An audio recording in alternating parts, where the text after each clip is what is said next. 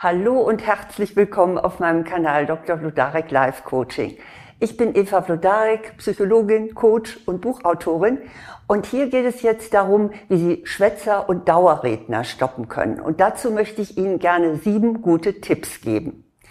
Naja, das kennen Sie wahrscheinlich auch. Nicht? Sie haben eine bekannte Nummer so freundlich gefragt, na, wie geht's denn so? Und schon berichtet sie in aller Ausführlichkeit über ihre Befindlichkeiten.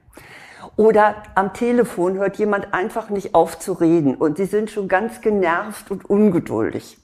Oder vielleicht kennen Sie ja auch das, auf einer Party nimmt Sie jemand ganz furchtbar in Beschlag und Sie kommen überhaupt nicht weg, weil der Sie permanent zutextet. Also in solchen Fällen gerät man ja ganz schön in eine Zwickmühle. Das geht Ihnen sicher auch so. Am liebsten möchten Sie einfach weggehen oder den Hörer auflegen, aber geht ja nicht so, das wäre ja unhöflich oder auch verletzend. Und schließlich möchten sie sich ja auch nicht unbeliebt machen. Ähm, außerdem kann man es sich ja auch nicht immer so leisten, jemanden vor den Kopf zu stoßen. Also etwa wenn der Schwätzer oder die Schwätzerin natürlich ein guter Kunde gute Kundin ist oder vielleicht der Vorgesetzte oder die Chefin. Hm, ja. Also was ist da also zu tun? Zunächst mal, bevor ich Ihnen die sieben Tipps gebe, möchte ich Ihnen gerne ans Herz legen, dass Sie nicht gleich die Vielredner abstoppen, sondern versuchen Sie erstmal für sich herauszufinden, was denn eigentlich hinter dem permanenten Redeschwall stehen könnte. Eine Ursache kann zum Beispiel Begeisterung sein. Es gibt so einen schönen Spruch, der heißt, wes das Herz voll ist, des fließt der Mund über. Das heißt, jemand erzählt also ellenlang von seinem Urlaub oder von seinen Kindern oder von seinen Enkelkindern, weil er einfach davon so begeistert ist. Also in so einem Fall hören Sie doch einfach mal eine Weile zu und bestätigen Sie dann einfach, das ist ja wunderbar, da freue ich mich für Sie. Eine andere häufige Ursache, also das erste war jetzt die Begeisterung, aber es gibt ja noch weitere Ursachen, das ist die Einsamkeit. Da ist jemand glücklich, in ihnen oder mit ihnen ein offenes Ohr gefunden zu haben. Und er redet einfach so lange, um sie festzuhalten. Und sie wissen gar nicht, wie sie da wieder rauskommen sollen. Eine weitere Ursache ist das Bedürfnis nach Wertschätzung. Da hat jemand das Gefühl, bisher einfach nicht wahrgenommen worden zu sein und man hat ihm nicht richtig zugehört, aber jetzt. Ne? Sie sind jetzt diejenige oder derjenige, die dieses Bedürfnis erfüllen soll. Und so wiederholt er nun ständig seine Geschichten. Hinter zu vielem Reden verbergen sich auch oft Emotionen, zum Beispiel eine verdeckte Wut oder eine Traurigkeit. Und natürlich kann es aber auch sein, dass jemand einfach ganz selbstverliebt ist und meint, alle Welt habe auf ihn oder sie und die goldenen Worte gewartet. Das ist übrigens oft bei Führungspersönlichkeiten der Fall. Und um der Vollständigkeit halber möchte ich auch noch erwähnen, dass hinter so einem ständigen Reden auch sogar eine psychische oder neurologische Störung stecken kann.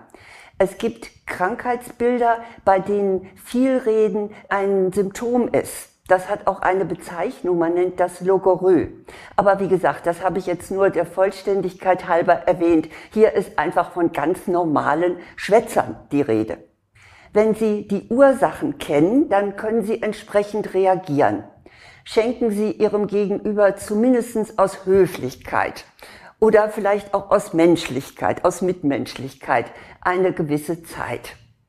Aber, das möchte ich auch betonen, bei allem Verständnis, Sie müssen einem Dauerredner oder einer Dauerrednerin nicht unendlich zur Verfügung stehen. Zumal es denen oft gar nicht um Sie als Zuhörer oder Zuhörerin geht, sondern einfach darum, ein offenes Ohr zu haben. Sie sind meist ganz ersetzbar. Eine Bekannte von mir sagt in dem Fall ganz flapsig, haben Sie eigentlich keinen Friseur, wenn man ihr zu lange etwas erzählt. Nachdem Sie also eine Zeit lang zugehört haben, und zwar so lange, wie es für Sie noch im Rahmen ist, da können Sie dann meine sieben Tipps verwenden. Mein erster Tipp, mein erster Anti-Schwätzer-Tipp ist, vermeiden Sie kommunikative Verstärker. Es gibt so bestimmte Dinge, mit denen man sein Gegenüber ermuntert, das Gespräch fortzusetzen. Das setzen wir übrigens automatisch ein. Dazu gehört zum Beispiel das Kopfnicken. Nicht? Man hört zu und nickt dabei immer bestätigend mit dem Kopf. Oder Sie kennen auch dieses bestätigende Brummen, wo man immer sagt, hm, hm. Ne? Oder auch, indem man nachfragt.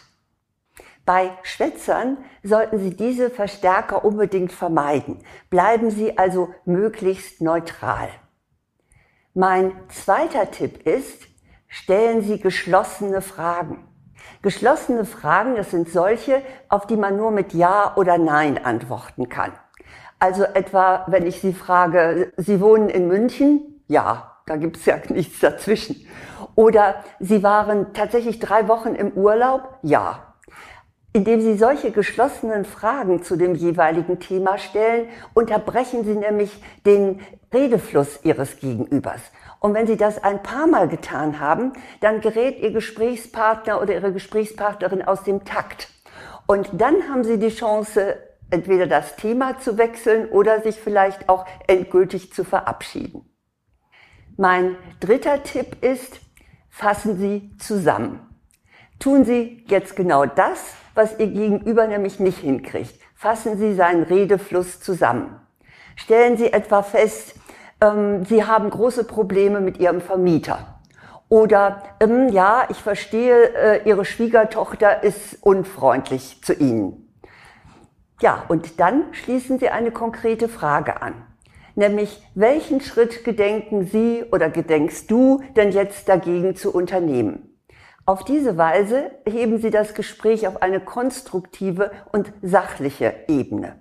Und außerdem können Sie, wenn Sie dem Schwätzer nächstes Mal wieder begegnen, direkt da ansetzen und sagen, na, haben Sie schon was unternommen oder hast du schon was erreicht auf dem Gebiet?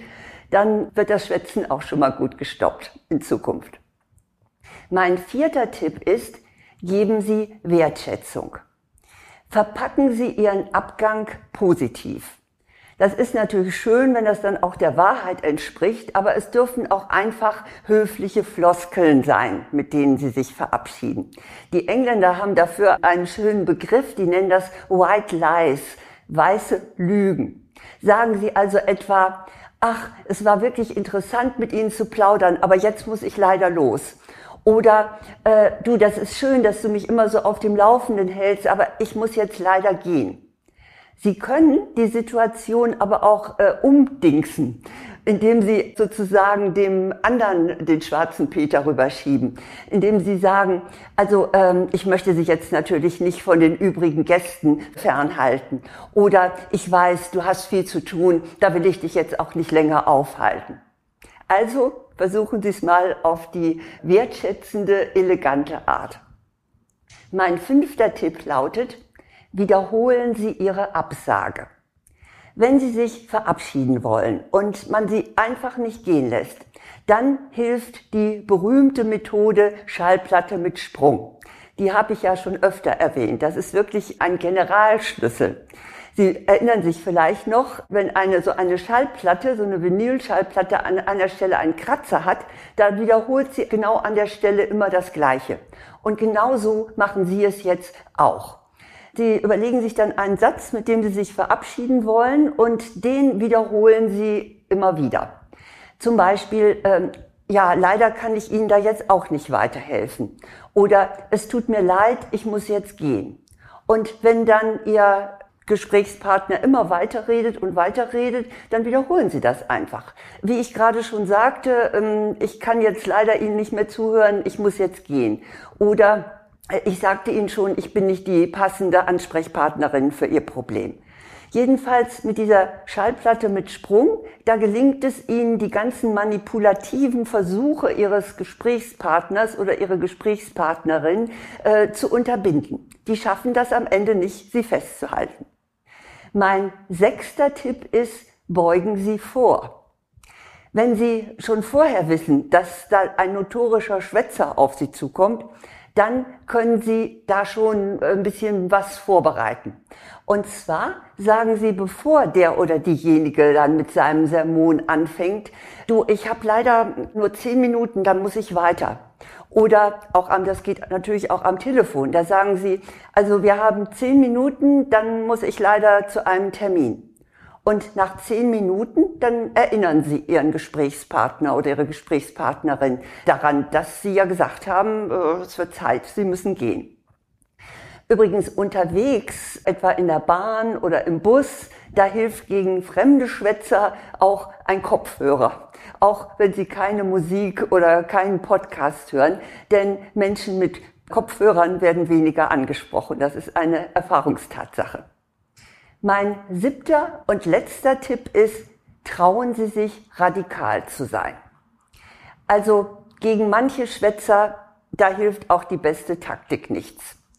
Die sind so gefangen in ihrem eigenen Denken und was sie ihnen vermitteln möchten, dass es ihnen völlig egal ist, wie es ihrem Gegenüber dabei geht.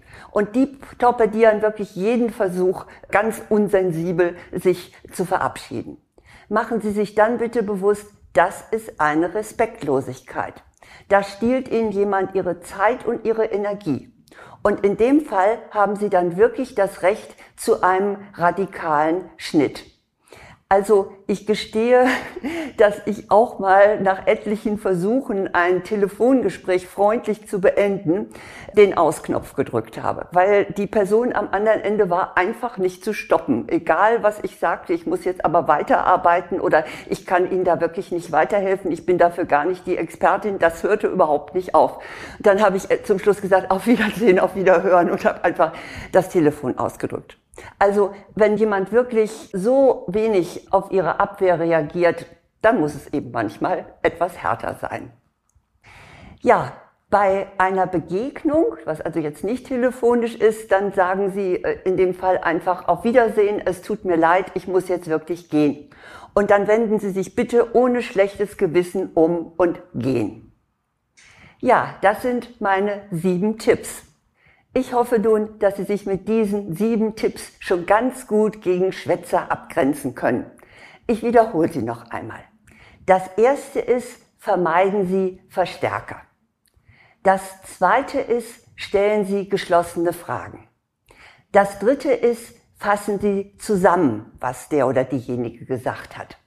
Das vierte ist, geben Sie Wertschätzung.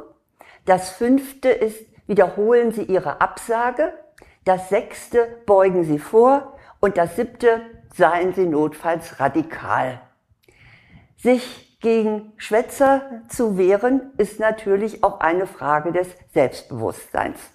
Und wenn Sie Ihr Selbstbewusstsein stärken möchten, dann habe ich auch noch einige Möglichkeiten für Sie, weiterführende Möglichkeiten. Übrigens geht es da nicht nur um Schwätzer, sondern ja um generelle Selbstsicherheit. Was ich Ihnen anbieten kann, ist diesmal nur für Frauen. Nämlich, ja, ich glaube, wir haben es manchmal nötiger noch als Männer. Da ist zunächst mal mein Kurs Selbstbewusstsein stärken, gelassen ich selbst sein.